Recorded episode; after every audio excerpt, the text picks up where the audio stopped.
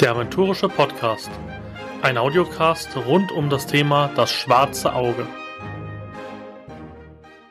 Hallo und herzlich willkommen zum zweiten aventurischen Podcast. Es freut mich sehr, dass ihr alle wieder eingeschaltet habt und vielen Dank für euer Feedback. Es war wirklich cool. Ich habe nicht gedacht, dass wir mit der ersten Folge hier einen Erfolg feiern.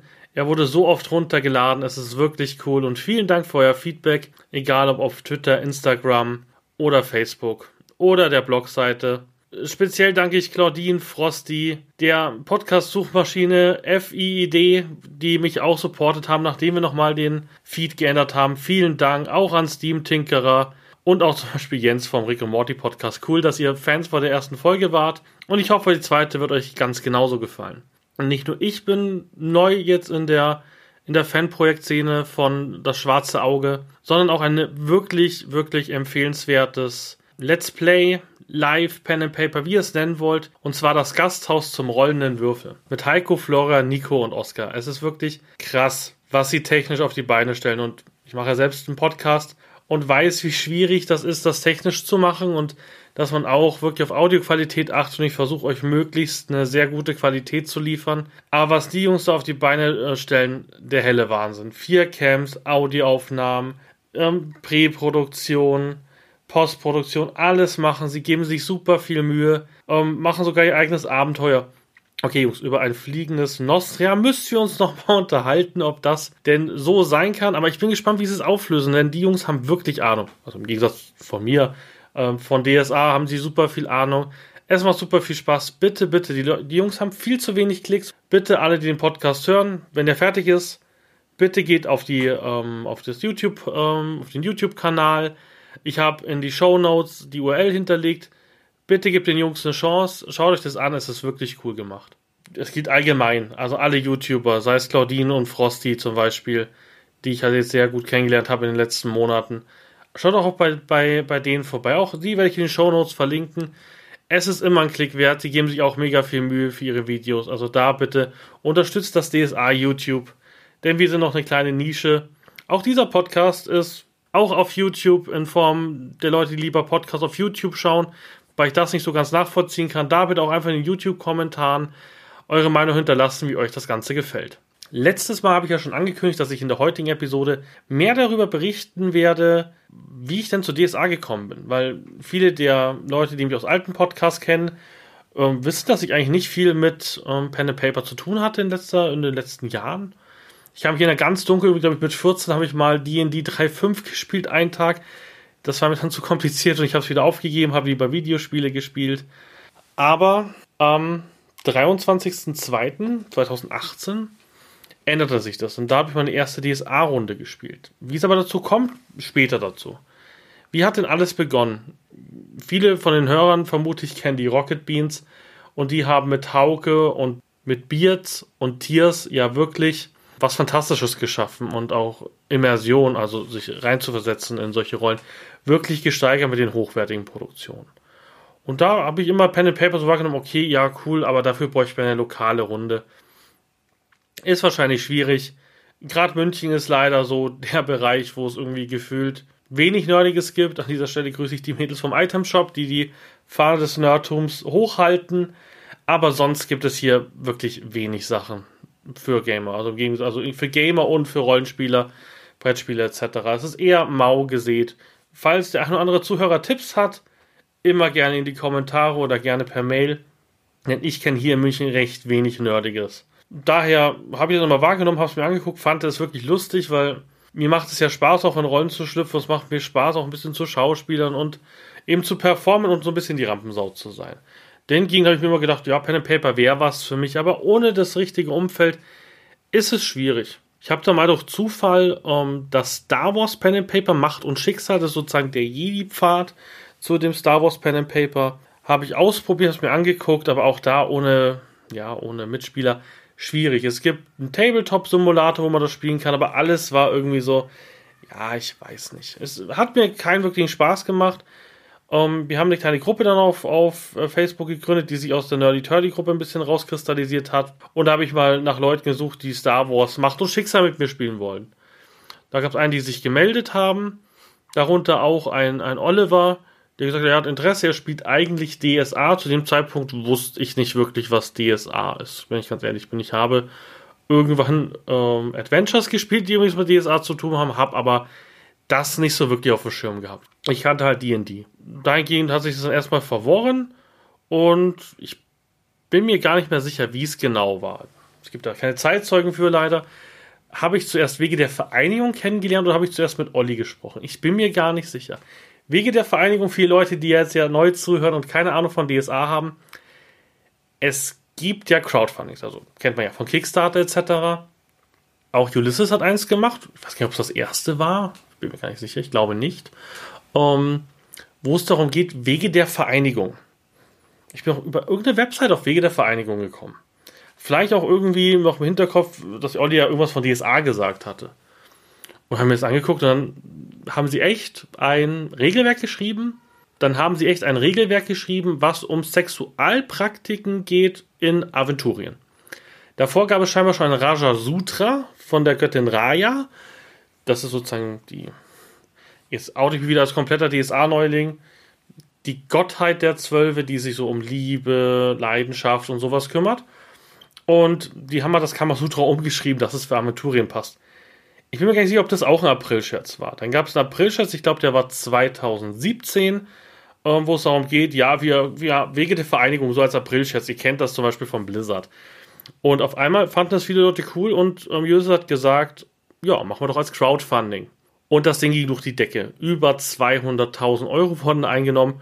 Unter anderem könnte es sein, dass ich da eine, einen kleinen Teil beigetragen habe, denn ich habe hier auch eine Riesenbox stehen mit Regelwerken, Durchgangszählern. Also wirklich, wirklich total abgefreakt. Aber ich fand das mega lustig, weil sie halt wirklich Fokusregeln haben. Also Fokusregeln sind Spezialregeln, die ins Detail gehen. Beispielsweise bei der Jagd, Spuren suchen. So, ich habe das letzte Mal ja schon kurz erwähnt. Und da gibt es halt, der Podcast hier ist ja explicit, ähm, gab es ja durchaus dann Stellungen oder bestimmte Sexpraktik, die man dann irgendwie wählen konnte oder lernen konnte oder Vor- und Nachteile.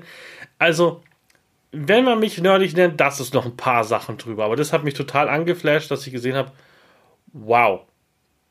Okay, ich dachte Star Wars Expanded Universe wäre krass, aber das ist nochmal eine Stufe höher. Also habe ich mich da eingelesen, habe sogar bei den Crowdfunding mitgemacht und man schon begeistert, wenn ich mir gedacht habe, das ist mal cool, weil bei D&D hat mich damals gestört, D&D kann man sich einfach fantasiefrei irgendwas wählen, man kann mit D&D-Regeln alles mögliche spielen. Genauso wie zum Beispiel mit Fate. Das geht. Aber man hat halt keinen sogenannten Fluff, also keine Story drumherum. Und ähm, ich habe ja früher sehr viel Expanded Universe von Star Wars gelesen und fand immer cool, ja, es gibt irgendwie diese drei Filme. Ja, theoretisch gibt es sechs, aber ich sage jetzt mal, es gibt drei. Und dazu gab es hunderte von Büchern. Also was passiert mit, mit Luke Skywalker nach der Schlacht um Endor?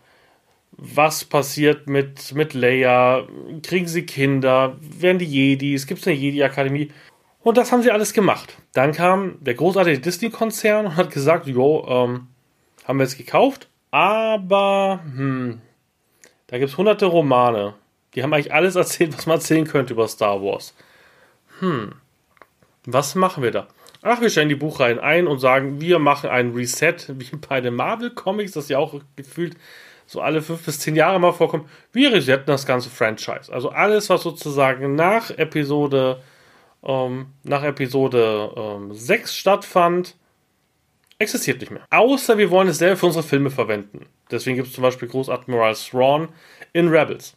Den gab es als ganze Buchreihe auch im Expanded Universe. Und das hat mich so ein bisschen nicht aus der Bank geworfen, wäre jetzt mal wieder äh, zu, zu viel Pathos, sondern ich habe einfach sehr viel Geld in Bücher investiert, die von einem auf den anderen Tag Legends wurden. Wo ich dann gesagt habe, fange ich jetzt nochmal mit einem neuen Buch rein an. Eigentlich habe ich viel Geld investiert und ich habe die erste Romane gelesen und es hat mir nicht mehr so gut gefallen.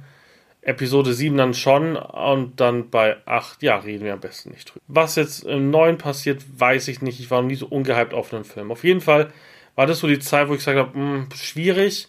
Denn das Coole war, das war alles Kanon. Das heißt, es hat alles zusammenpassen müssen. Ich bin ja auch Star Trek-Fans, werden ja auch einige wissen. An dieser Stelle mal ein Gruß an Weekend, falls ihr diesen Podcast hört. Ähm, aber da war das, da waren die Romane nie Kanon. Das heißt, die haben sich halt zum Teil widersprochen. Und das, das fand ich immer blöd, weil ich fand immer wichtig, dass ein Regelhüter, hi Alex, ähm, darüber guckt und sagt, okay, das muss alles hier irgendwo zusammenpassen. Das habe ich in DSA wiedergefunden in Form von, hey, uns gibt es, gibt es schon 30 Jahre? Ich bin mir gar nicht sicher. Auch da wieder, sorry, dass ich nicht alles weiß. Zumindest gab es 25 Jahre ähm, DSA, nein, es muss über 30 Jahre doch geben. Ich glaube, 84 ist DSA 1 rausgekommen. Also gehen wir von 30 Jahren aus. Es gibt 30 Jahre DSA und es gibt so viele Romane. Letzte Folge schon besprochen. Es gibt ja auch fünf Regelgenerationen oder Regeleditionen. Also da gibt es Bücherei voll an Büchern. Und das fand ich spannend. Zum ersten Mal konnte man sich nicht einfach nur einen Film angucken und wusste die halbe Story, sondern das war Arbeit. Und ich verstehe heute bis jetzt noch nicht immer die ganze Story. Auch hier vielen Dank an Frosty oder an John, die mir da immer mal wieder ähm, erklären, was ist überhaupt passiert und was ist dieser Kontinent und was machen wir hier eigentlich. Dahingegen ist es jetzt mal, sag ich mal, gefühlt eine 10 Jahresaufgabe, sich in das Thema reinzuarbeiten. Man muss es aber nicht. Und das ist das Spannende bei DSA, man braucht das Grundregelwerk und den Almanach und dann könnt ihr eigentlich alles spielen. Alle weiteren Regeln sind in den Kaufabenteuern drin, also das ist, ich finde das mega cool, das Konzept. Nachdem ich jetzt ja immer tiefer einsteige, habe ich mir auch ein paar DSA 4.1 Bücher geholt, das war die Regelgeneration davor. Und ich muss ganz ehrlich sagen, mit dieser ähm, Regeledition hätte ich niemals angefangen. Niemals. Die Bücher sind nicht hübsch. Gefühlt alles schwarz-weiß ja, sieht so alles sehr 80er aus. Ich habe ja dann auch ähm, DSA 1, das ist Retro DSA, hat man auch gecrowdfundet und wieder aufgelegt. Die habe ich auch hier alle im Regal stehen. Die sind lustig, weil es so ein Zeitzeugbericht ist, wie es alles angefangen hat. Aber dieses ganze Schwarz-Weiß und nicht richtig, nicht richtig ausgabe ist auch falsch. Aber man schaut sich die Bücher an und denkt sich, mh, hm, naja, eigentlich möchte ich damit nicht anfangen. Und ich kann mich erinnern, bei ähm, DD 3.5, was ich gespielt habe, war auch alles schon vollfarbig, cooles Layout. Hat dich angesprochen, wenn, wenn du es durchgelesen hast. Und die DSA 4.1 Bücher haben mich so gar nicht angesprochen. Überhaupt nicht. Ich habe ein paar einfach, weil der, der Fluff, also die Story da erklärt wird. Ich habe zum Beispiel drei Bücher über die Magierakademien, weil ich ja Magier spiele. Das ist cool, aber die Aufmachung würde ich lieber von Nadine sehen. Also Nadine Schekel ist die Art Directorin von DSA 5 und das ist, finde ich, eines der großen Sachen von DSA 5, was ich toll finde. Nadine gibt den Stil vor. Und zwar von allen Illus. Also sie macht nicht alle Illustrationen, aber es sieht alles so aus, als könnte es von Nadine gewesen sein. Das heißt, man schlägt ein Buch auf, man hat eine, ein, ein, ein wunderschön gezeichnetes Bild, und es passt in die Welt. Jedes Abenteuer passt in die Welt. Man hat keine unterschiedlichen Artstyles. Es ist wirklich herausragend. Das war das, was mich am meisten angefixt hat bei DSA. Ich habe das Regelwerk gelesen und habe es genossen zu lesen. Weil alles so ein bisschen erklärt wird. Der Almanach ist wunderschön erklärt sozusagen, wie so ein Atlas. Alle, also alle Kontinente, sage ich immer, alle Gebiete von Aventurien geht auf die Völker ein und so ist es wirklich cool dahingehend hat mich das sofort gepackt. Um, jetzt bin ich nur ein bisschen an meiner Liste vorbeigeschrammt. Ich wollte euch erzählen, wie es zur ersten Runde kam. Also, Star Wars Pen and Paper hat nicht stattgefunden. Und dann habe ich euch nochmal angeschrieben um, zum DSA. Ich habe ihn angeschrieben, ich weiß es auch selber nicht mehr. Und habe ihm angeboten, dass ich in seiner Online-Runde mitspielen kann. Und ich war ein bisschen irritiert, so wie Online Pen and Paper. Ich dachte, wir sitzen da mit, mit, mit einem Fell bedeckt irgendwo an dem Tisch und rollen Würfel. Und da habe ich eben gelernt, man kann mit sehr einfachen Mitteln, ich wäre da gar nicht drauf gekommen, mit einer PowerPoint-Präsentation, Teamviewer und Teamspeak kann man sehr wohl Pen and Paper spielen. Das geht. Und das fand ich ganz spannend und habe mir dann das Regelwerk gekauft. Das hat, glaube ich, 10 Euro als PDF gekostet, äh, gekostet und habe angefangen, das durchzulesen, habe es aber sofort weggelegt. Also ich habe es mir angeguckt, fand die Edus ja sehr schön, aber so wirklich vorbereitet habe ich mir nicht. Ich habe so ein bisschen noch einmal nachgeblättert und dachte mir, ach, das wird schon passen. Habe da mit dem damaligen Meister, dem Klaus, Klaus, ich grüße dich an dieser Stelle, der hat das Abenteuer geleitet, die namenlosen Tage, was mich ja, ich habe es ja letztes Mal schon ein bisschen erzählt, so überhaupt nicht gejuckt hat, was das sein könnte. Mein Gott, kamen die Tage halt keine Namen, keine Ahnung. Und habe einen Söldner gespielt, nämlich Sordan.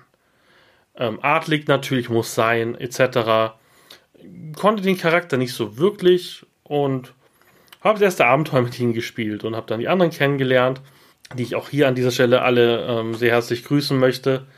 Ähm, und ja, habe mit Sordan halt gespielt und Sordan hat zum Beispiel eine Seife gehabt, weil er sehr auf sein Äußeres bedacht war und so.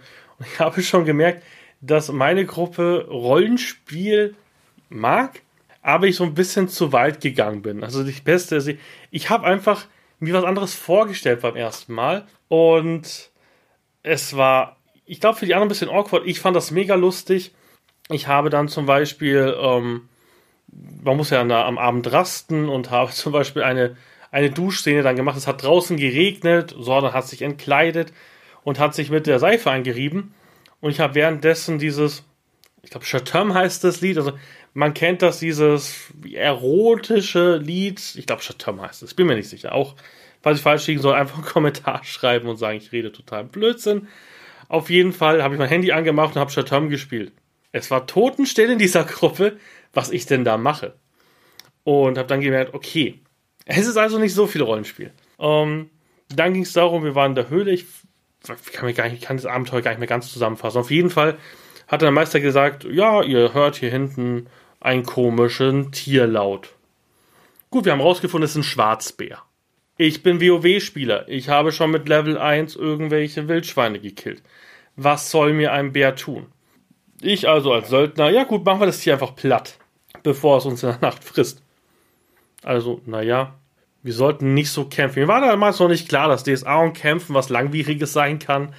Aber naja, ähm, ich habe mir gedacht, ach komm, ich will jetzt mal ein bisschen Action haben und habe mich, ja, ernsthaft neben den Bären gesetzt, habe meinen Schleifstein geholt und habe mein Schwert geschliffen.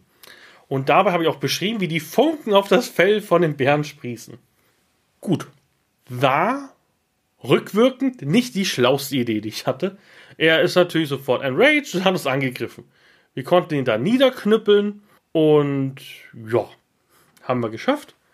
Und dann kam raus, oh, das ist ein, ein, eine Bärenmutter gewesen, da ist ein kleines Bärchen. Tim ist ja ein sehr realitätstreuer Mensch und sagt, wir sind im Mittelalter, ne? Jo. Okay, töten wir das Bärenbaby. Fanden jetzt alle nicht so toll in der Gruppe, wo ich dann einfach das Bärenbaby getötet habe, weil ich gesagt habe, hey, es hat keine Mutter mehr, da draußen ist Schnee, es stirbt. Machen wir es einfach kurz und schmerzlos. Daraufhin ähm, habe ich zuerst mal Meisterwillkür wahrgenommen. Das ominöse Wort, was später, wenn ich mit Michael oder wenn ich über Michael Mingas spreche, das kommt nochmal. Der Meister hat ja einen Entscheid, also Meisterentscheid gibt es. Und unsere Magierin, die gute Ariane, hat mir dann ähm, das Kopfhaar verbrannt ähm, und der Meister hat zugestimmt. So, okay.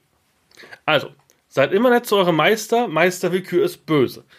Das heißt, euch kann es jederzeit treffen. Er ist der Meister des schwarzen Auges und bestimmt, wie die Welt aussieht. Und eure Frisur. Um, ich habe schnell gemerkt, wir haben dann mehrere Abenteuer gespielt. Um, Klaus hat auch ein, aus meiner Sicht ein schwer, sehr schweres Abenteuer genommen, um, weil man halt viel wissen musste. Und ich hatte keine Ahnung von Aventurien, habe mir auch den Almanach nicht wirklich durchgelesen. Und habe später gemerkt, was die namenlosen Tage sind. Und das ist kein guter Tag, das sind sozusagen die, ja, die dunkelsten Tage des Jahres. Und ähm, da kommen so Dämonen und sowas. Also ein bisschen, ein bisschen spooky, creepy. Und ja, wir haben das Abenteuer dann fast zu Ende gespielt. Ich wollte dann Sordan loswerden, habe dann auch mit, mit, mit Klaus gesprochen, habe gesagt, okay, Sordan verrät die Gruppe und schließt sich den namenlosen Dienern an. Gut, irgendwie hat das Ausspielen alles nicht so geklappt. Am Schluss waren irgendwie alle grumpy. Ähm, ich war damals schon zu dem Zeitpunkt kurz davor hinzuschmeißen, weil mir hat der Söldner überhaupt nicht gelegen. Ich fand den mega langweilig, er war mega stupide, weil ich natürlich auch keine Intelligenz gelernt habe. Ich sagte, der ist Söldner. Es hat mir keinen Spaß gemacht. Ich war zu dem Zeitpunkt schon kurz davor, die Gruppe zu verlassen und zu sagen, ah, Marie hm, ist schwierig. Man muss auch sagen, ich finde, eine Online-Gruppe ist auch schwieriger als eine, eine Real-Life-Gruppe. Weil, ach, wir kommen später drauf. Wir kommen später drauf. Ich, ich gehe hier schon wieder viel zu weit. Also, Sordan war dann Geschichte. Und ich habe mir dann gedacht, hm, spiele ich was anderes. Dann habe ich auch endlich, das hätte ich schon viel früher machen sollen, die Regelwerke gelesen. Und zwar auch eine Regionalspielhilfe, die es zu der Zeit gibt. Regionalspielhilfen erklären sozusagen, wie die Welt aussieht. Also man hat den Almanach, der ist allgemein gehalten, oberflächlich gehalten. Und dann gibt es Regionalspielhilfen, die nochmal die Region einzeln detailreicher erklären. Und es gab da das streitende Königreich, also Andergast und Nostria. Die Leute, die DSA kennen und auch, ich, ich habe hier ein paar Zuhörer, die haben mit DSA 1 aufgehört. Andergast und Nostra gibt immer noch. Und habe dann ein Andergaster Kampfmagier gespielt, weil ich mir so einen Kampfmagier vorgestellt habe wie ein WoW. Auch da, Leute, WoW tut euch nicht gut, wenn ihr mit Pen und Paper anfängt. Ihr habt völlig falsche Vorstellungen. Also habe ich einen Andergaster Kampfmagier gespielt. Ähm, ich glaube, das bis so August, Juni haben wir mit dem dann gespielt. Ähm, ich habe derweil Wege der Vereinigung ähm, ge, ge, gecrowdfundet. Und dann ging es los, was ich ein bisschen komisch fand. Also die Community von DSA ist nicht nur toll. Also ich sehe das zwar in vielen Bereichen so, weil ich auch mit den Leuten dann wirklich diskutiere, aber diesen Shitstorm konnte ich nicht nachvollziehen. Und das war der WDV Shitstorm. Und es ging um eine Würfeltabelle. Ihr müsst euch vorstellen, viele der Fokusregeln, also der tiefen Regeln, wo ich schon öfters gesagt habe, da könnt ihr auswürfeln. Also ihr könnt auswürfeln. Theoretisch habt dann früher sogar in DS1 zum Beispiel seinen kompletten Helden ausgewürfelt und anhand des Würfelergebnisses ist vorgegeben worden, was du spielst. Also Abenteurer oder Magier oder Zwerg oder sonstiges. Das ist heute nicht mehr so. Du hast eine feste Anzahl von Punkten, die kannst du vergeben bei der Heldenerstellung und dann ist alles cool. Aber, wir haben ja von Fokusregeln geredet. Jetzt konnte man, und ich verstehe bis heute nicht, warum das ein so großer Shitstorm ist. Es gibt die Moas. Das sind Waldmenschen, die werden in Al-Anfa als Sklaven gehalten. Also, wir halten nochmal fest, es gibt Sklaverei in Aventurien. Sonst ist Aventurien recht, recht ähm, ähm, ja, gleichberechtigt, außer in Andergast, ähm, nämlich dass auch Frauen und Männer gleich behandelt werden. Und zwar global. Also die können genauso Kriegerinnen sein. Die haben kein Malus Regelwerk, weil sie irgendwie schmächtiger sind, so gar nichts. Also alles gleich. Aber es gibt Sklaven, nämlich die Waldmenschen in Al-Anfa. Man kann die auch spielen. Man kann, ich könnte mich jetzt etwas ver versprechen, aber ich glaube, man kann so gut wie alles in Aventurien spielen. Zumindest bei DSA 4 1. Bei 5 nicht, glaube ich, alles, noch nicht alle Sachen draußen, aber man kann so ziemlich alles spielen. Auch Moha. So, jetzt gab es eine Fokusregel, also eine eher offizielle, aber optionale Regel. Muss keiner hernehmen. Optional. Noch. Optionale Regel. Und zwar eine Würfeltabelle, wo man seine Penisgröße auswürfeln konnte. Das ist lustig. Also aus meiner Sicht, vielleicht habe ich auch einfach nur einen falschen Humor. Jetzt gibt es Modifikatoren. Das heißt, ähm, zum Beispiel ein Torwaller. Ein Torwaller muss man sich wie ein Wikinger vorstellen. Der hat ein Plus 1, also eine, nicht Erleichterung, sondern wenn du eine 6 würfelst, ist es eine 7 auf die Penisgröße. Der Moha auch. Jetzt ist der Moha farbig. Dann ging das Internet wieder komplett on Rage. Dass der Torwaller das auch hat, war egal. Was interessieren mich die Wikinger? Also, der Moha hatte eine Plus 1 ein riesen Aufschrei. Das, das Regelwerk hat 240 Seiten, wegen einer Tabelle, ein riesen Shitstorm. Da haben, da haben sich Autoren getrennt von Ulysses. Ich war nur da schon und dachte mir so, wir haben schon viel Schlimmeres in WoW gehabt. Also, weiß ich nicht. Also, Breast Physic Engines in Videospielen und äh, tausend Sachen. Also, man regt sich nicht, darauf, dass, nicht darüber auf, dass der farbige Sklave ist. Nein, man regt sich dafür aus, dass er eine Plus 1 auf eine Peniswürfeltabelle hat. Übrigens, folgende Tabellen gab es auch noch. Schamhaarfrisur, Brustgröße, ich glaube Po. Das ist lustig gemeint. Alex hat einfach mal Freiheiten gehabt, für jeden dummen Scheiß eine Regel zu machen. Und vielleicht hat das in der einen oder anderen Sache übertrieben, aber einen Shitstorm vom Zaun zu brechen, das war zu der Zeit so, da sind Autoren zurückgetrieben. Wir wollen mit diesem sexistischen Verein Ulysses nicht mehr zusammenarbeiten. So, okay. Wegen einer Würfeltabelle von schwarzen Sklaven. Wir haben das Problem mit der Würfeltabelle, nicht damit, dass die schwarzen Sklaven sind. Okay, Internet. Also, auch sowas passiert. Und ich kann es nicht nachvollziehen. Ich werde bestimmt dafür auch geflamed, weil das ist mega rassistisch. Es ist, es ist ein verfluchtes Pen-and-Paper-Spiel. Es ist sowieso toll, dass da alles divers ist. Du kannst da alles spielen.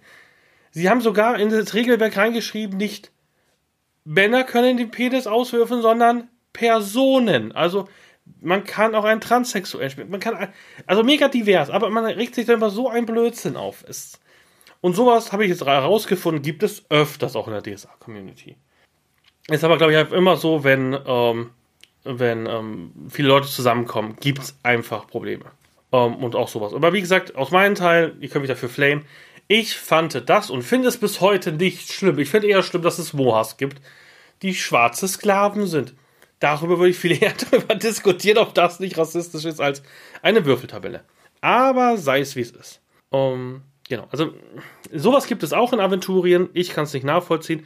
Ich habe Wege der Vereinigung mega gefeiert. Ich fand das cool, dass man sich das, dass man äh, das macht. Vor allem dahingehend, es gibt ja auch äh, nicht nur das schwarze Auge, sondern auch The Dark Eye. Das heißt, es gibt auch Ulysses in Amerika. Und zum Beispiel, was ich super witzig fand, das Grundregelwerk. Es gibt eine Seite, die die Völker darstellen.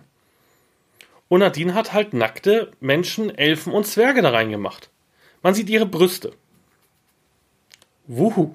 Wie schlimm. Wer sich mal RTL nachmittags um 14 Uhr anguckt, sieht schlimmere Sachen. Der sieht da fast Soft-Pornos. Aber das Dark Eye Regelwerk in Englisch hat andere Illustrationen oder wenn so eine Nymphe im Wasser ist, dann ist da jetzt so ein Blatt davor, der ihre Brüste ähm, verdeckt und so. Es ist mega lustig. Also, und dann regt man sich wegen sowas auf. Es ist, weiß ich nicht. Ich fand's lustig, ich find's immer noch lustig. Wege der Vereinigung ist für mich einer der lustigsten Quellbände zu, zu DSA 5. Und ich feiere das immer wieder.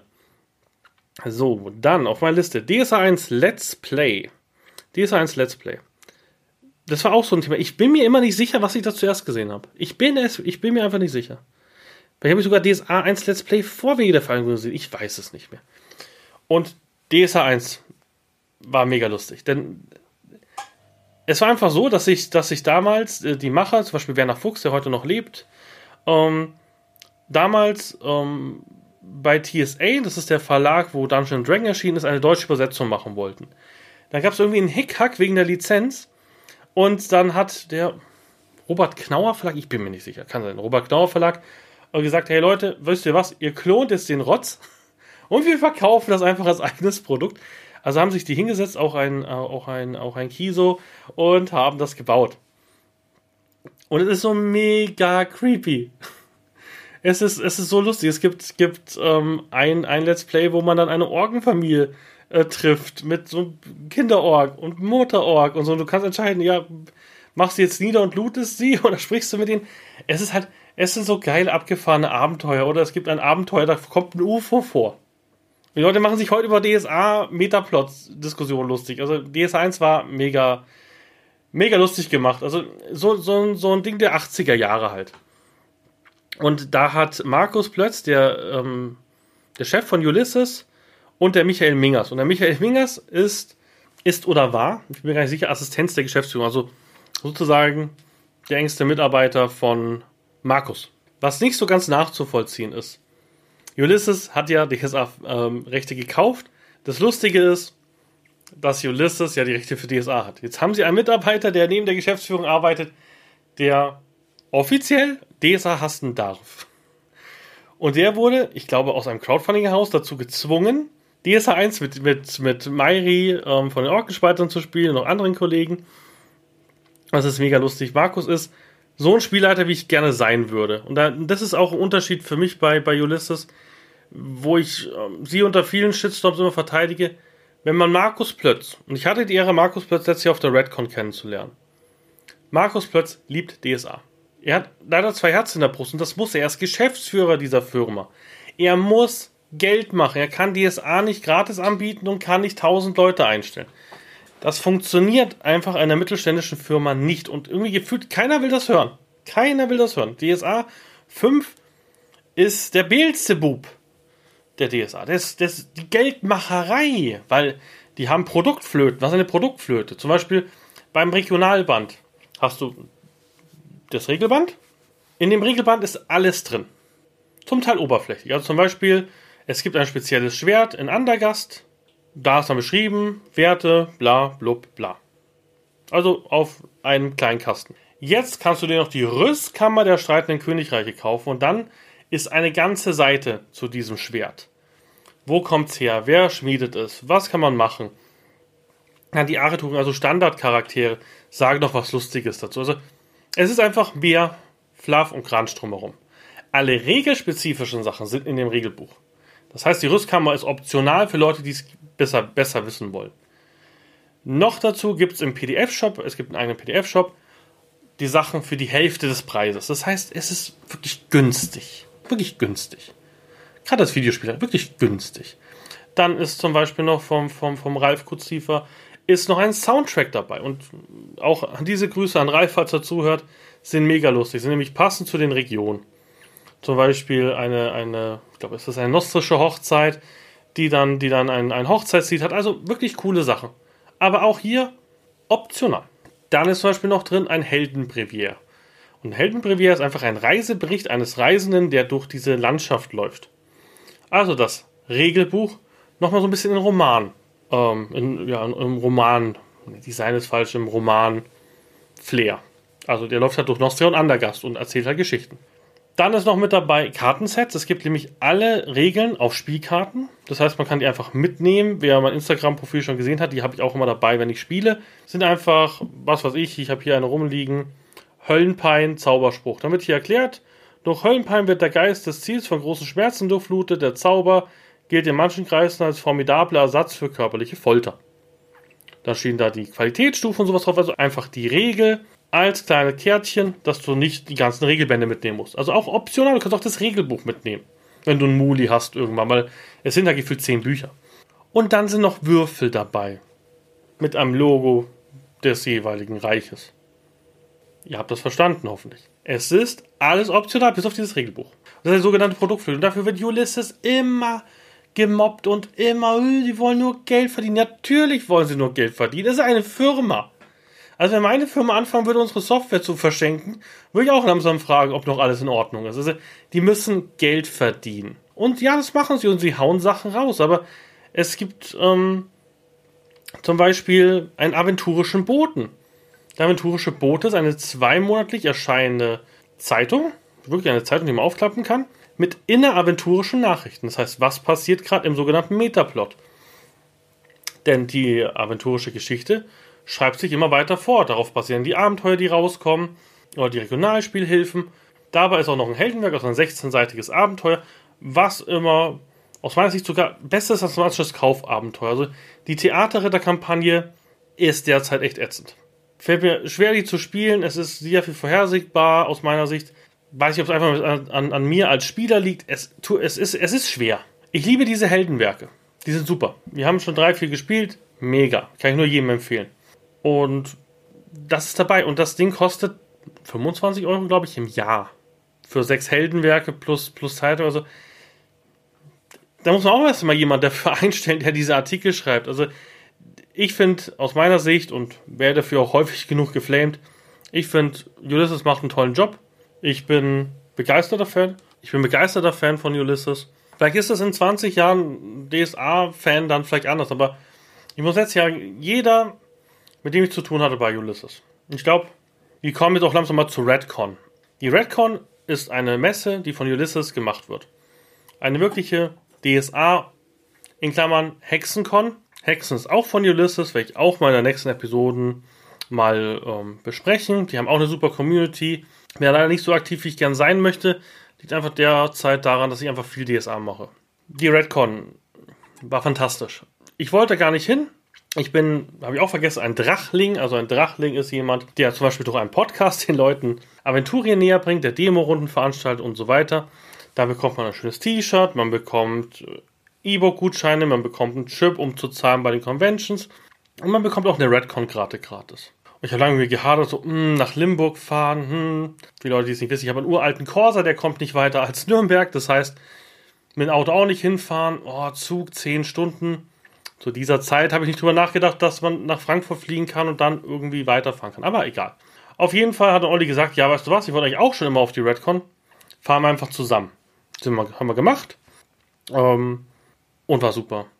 Ich habe zum ersten Mal und das, seitdem merke ich, dass mir die Online-Runden nicht mehr so viel Spaß machen wie zu Anfang, weil ich dann, ähm, Olli hat mehrere ähm, Spiele geleitet und ich habe so viele coole Leute auf der Redcon kennengelernt. So viele Leute, die wirklich ihren Charakter spielen können.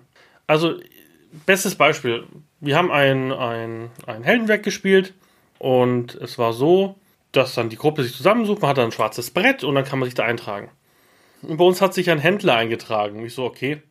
Ich bin ein Andergaster Kampfmagier, bin geschult im Kampf gegen Dämonen und sonstige Brut.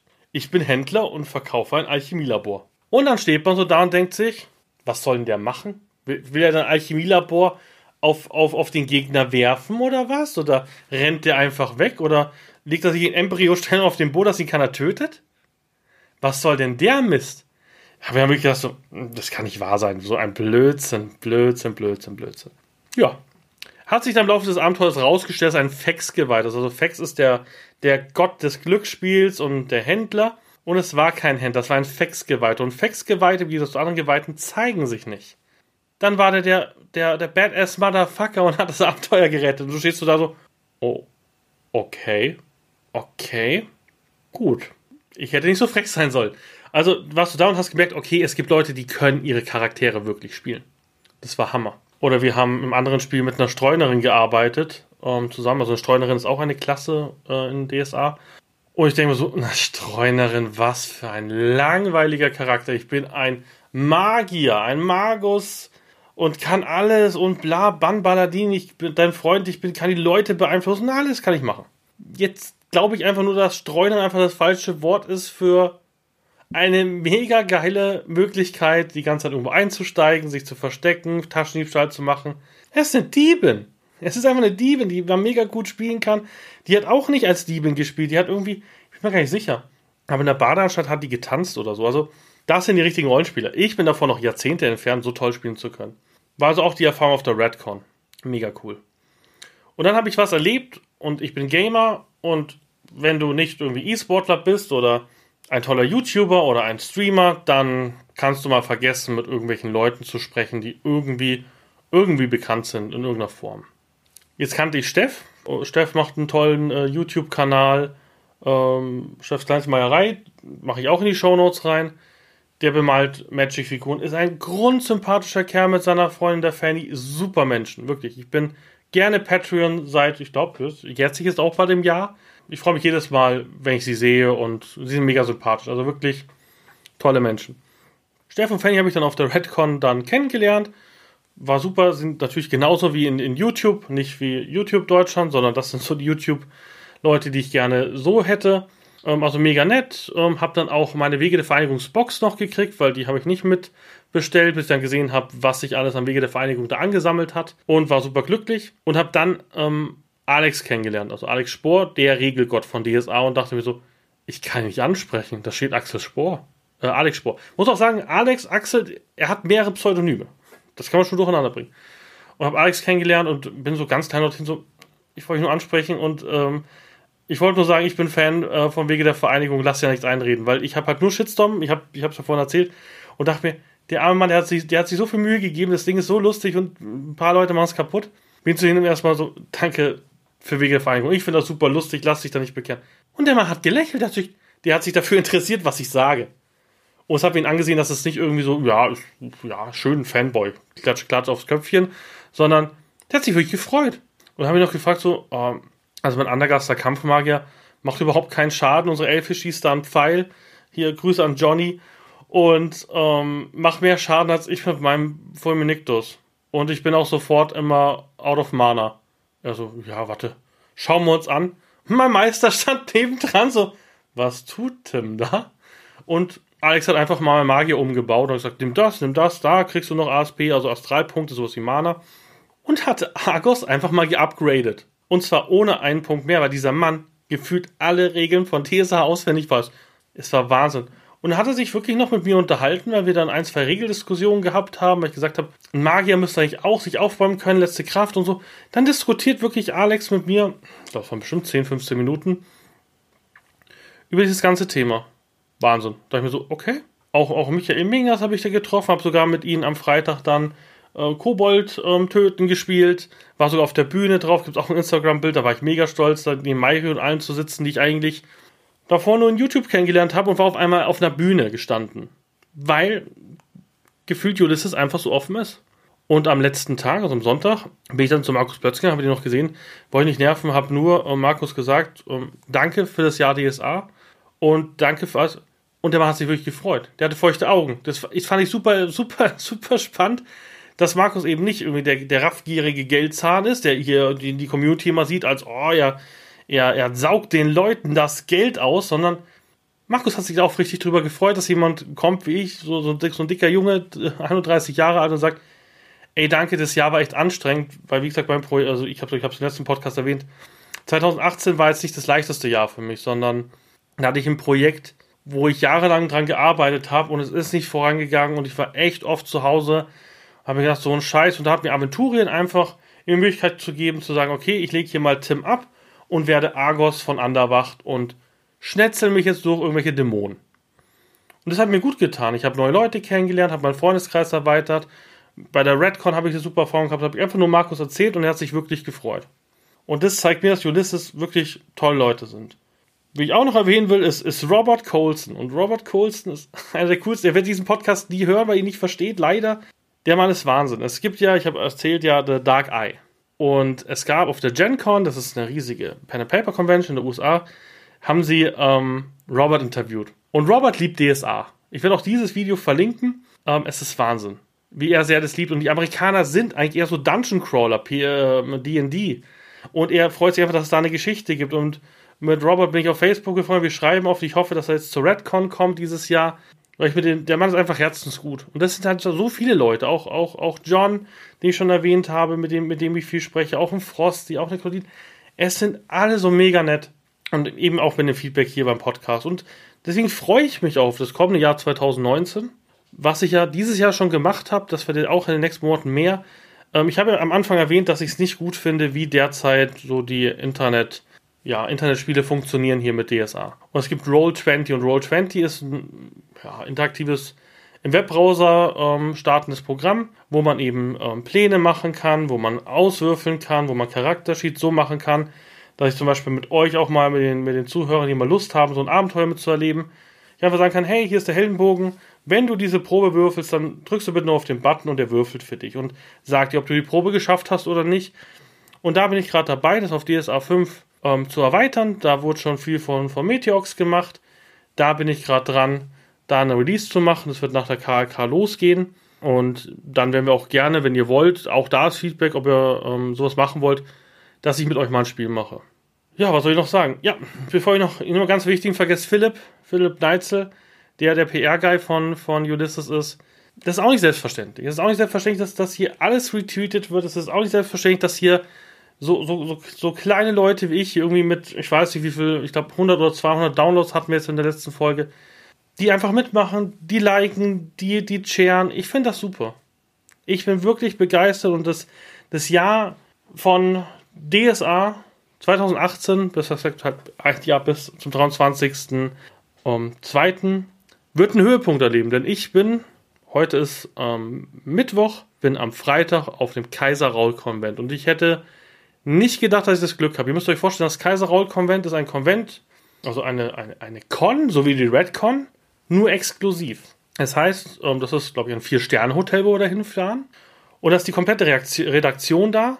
Die Redaktion leitet Spiele. Wir, wir arbeiten an einem Metaplot von, von DSA, also für dieses Jahr. Wir haben Abenteuer, kriegen wir vorbereitet, die zum Teil auf dem Metaplot passieren. Es gibt danach noch, noch sozusagen von, von Lapern noch eine, eine, ja, eine Vorführung, die einfach den Metaplot weiterführt. Das ist also Teil von, von, von, ähm, von DSA für ein Wochenende. Die ganzen Mitarbeiter schlafen auch in dem Hotel, das heißt, man sitzt abends bei einem, bei einem Bierchen, bei einem Wein zusammen eine Sache habe ich leider nicht geschafft, das ist das sogenannte Ulmen-Kabinett, ist noch etwas teurer, aber da sind zwölf Leute, die dürfen mit, ähm, mit den Autoren der Philesum-Saga, dürfen die zusammen zwei Stunden einfach über den Plot reden, unterschreiben auch eine NDA und alles.